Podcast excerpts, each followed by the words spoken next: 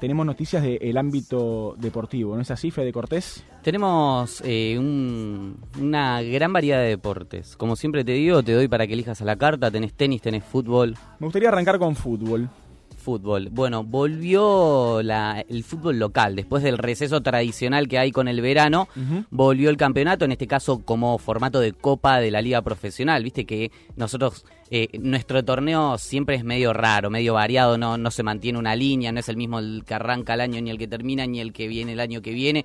Bueno, son 28 equipos esta vez, están divididos en dos zonas, 14 por cada lado, van a jugar todos contra todos, va a haber un partido eh, especial, una fecha de clásicos, y después va a haber eh, rondas de cuartos, semis y final.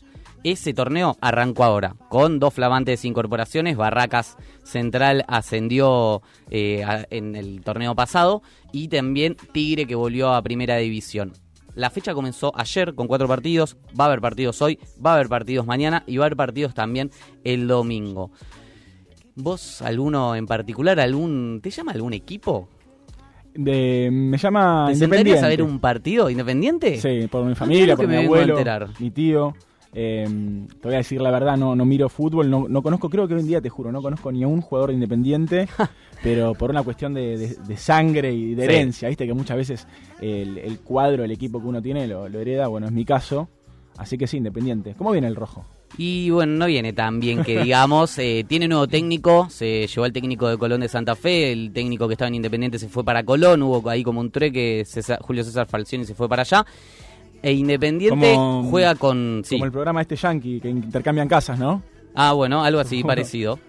Eduardo Domínguez es, eh, si no me equivoco, ahora el técnico de Independiente, que entiendo que hace su debut oficial ahora en el torneo y va a jugar mañana a las nueve y media con estudiantes. Va a visitar estudiantes. Por mi lado, vuelvo a la cancha, puedes creerlo, desde 2019 creo que no voy.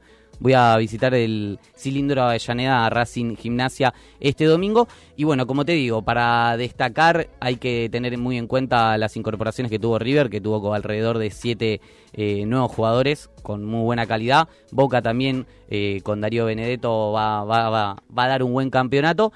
Y tendremos que ver los otros equipos cómo se las van arreglando. Lo cierto es, entonces es que este fin de semana comenzó la Liga Profesional de Fútbol, la Copa de la Liga Profesional, que es el torneo eh, nuestro, el torneo local argentino. Se viene con todo entonces el fútbol en Argentina, vamos a estar atentos a lo que pase el fin de semana, obviamente a lo que pase con, Independiente. Me habías dicho también eh, que hay tenis y entiendo obviamente que eh, muy posiblemente tenga que ver con Del Potro, ¿o no? Exactamente, porque se está desarrollando ahora el ATP eh, de Buenos Aires, allí en el Buenos Aires Lawn Tennis Club. Están los cuartos de final ahora, hay participación argentina, como por ejemplo ahora está jugando Fede Coria contra Casper Ruud. Del Bonis le ganó hace instantes nada más a Fabio Fognini, el italiano.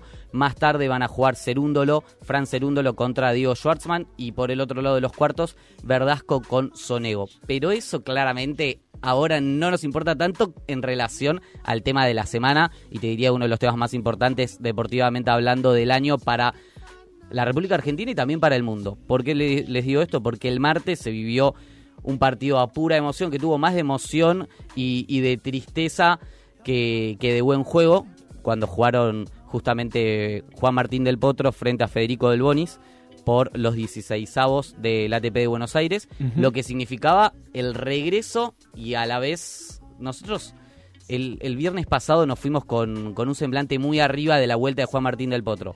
Pero al otro día, el sábado, a la tarde, viviendo una conferencia de prensa, Juan Martín, en donde calmaba un montón a todos. O sea, les decía a todos los que estaban muy felices por su vuelta que lo que estaba haciendo Juan Martín era más una despedida que una vuelta.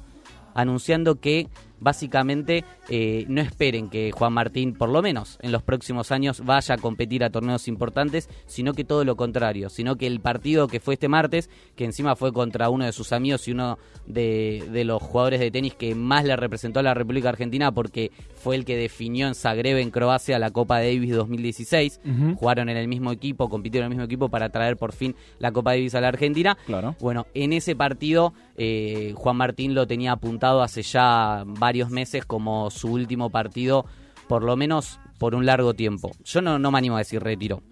Eh, lo, que sí te, puedo decir es que Juan Martín es una persona que eh, siempre se repuso a todo. O sea, tuvo ocho, o, ocho operaciones de muñeca eh, unas cuantas, una de la izquierda, unas de la derecha, tuvo cuatro operaciones de rótula derecha, que es justamente el problema que ahora lo estaría imposibilitando para seguir jugando al tenis, pero dentro de todas estas lesiones, dentro del volver constantemente a, mm, ¿cómo se llama?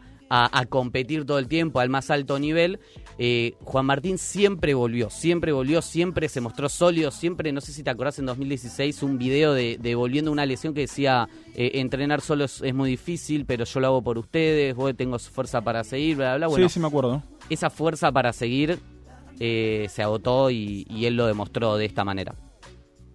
Lo dijo mm, con un... Se, habló hace poco acerca de esto. Exactamente, después del partido eh, con Federico Del Bonis, eh, le pusieron el micrófono y claramente fue todo mucha emoción y dentro de todo eso hizo foco en esto, en el punto de que eh, las fuerzas un poco se le fueron. Yo a veces trataba de explicarle a, mi entorno que, que a veces yo también puedo perder y, y a veces no tengo la fuerza que todos creen para, para salir adelante y, bueno, creo que esta vez eh, siento un poco eso. Lo di todo.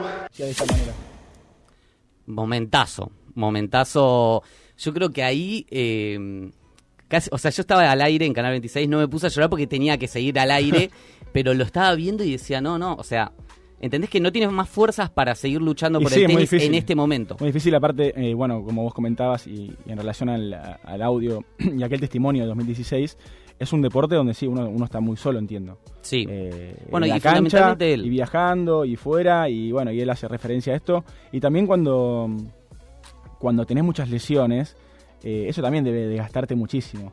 ¿no? Muchísimo. Eso, tú vas de esta energía que se va pagando, y bueno, sí, eh, después de, un largo tramo, ocho operaciones y demás, eh, llega un punto en el que debe, debe, ser muy difícil justamente eh, juntar esas energías, ¿no? Para poder volver a las canchas.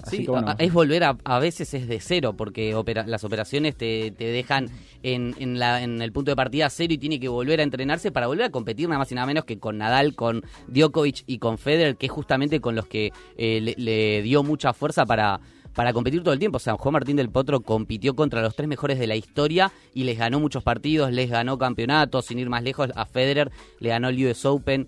Eh, dejando afuera a Nadal en la semifinal, o sea, lo, lo de Juan Martín es realmente increíble, pero el final tiene, el, final entre comillas, porque él dejó la puerta abierta de que si en algún momento vuelva a tener la fuerza, se, descarta llega a recuperar esa rodilla, eh, la intención siempre va a estar abierta, la ventana siempre va a estar abierta para volver, dijo.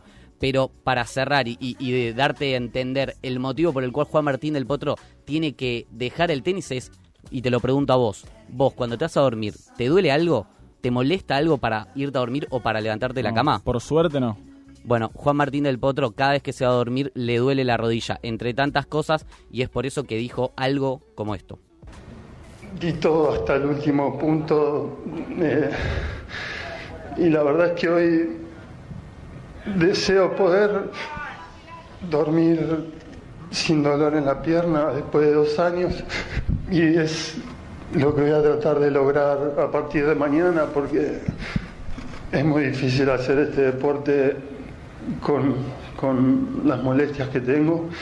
Y, y bueno, la verdad es que hoy siento que tengo toda la vida por delante y quiero vivir en paz y... 33 años, toda la vida por delante, lo, lo que quiere básicamente es no estar pendiente de los entrenamientos, no estar jugando todo el tiempo al tenis, no estar intentando volver, sino empezar a disfrutar la vida y poder elegir lo que quiere hacer y que no su pierna le diga qué es lo que puede hacer y qué es lo que no puede hacer. Para cerrar, te digo entonces, quedaba la posibilidad de que juegue la semana que viene en el ATP de Río, que era lo que estaba eh, pactado, pero hoy confirmaron desde la organización eh, del ATP de Río de Janeiro que Juan Martín del Potro no va a jugar. Entonces, estamos hablando de que el de este martes fue su last dance, su último partido. Te diría que por mucho tiempo. No me animo a decir retiro oficial, pero va a dedicarse a poder ser un poco más feliz sin tantos dolores. Así es, bueno, una noticia triste, la verdad. Eh, el posible retiro del Potro sería básicamente. Eh, Él no usó la palabra retiro, así que posible para mí. Este, posible, mantengo tu idea. Ojalá no sea así. En, eh, en, estas, bueno, en noticias básicamente de esta semana,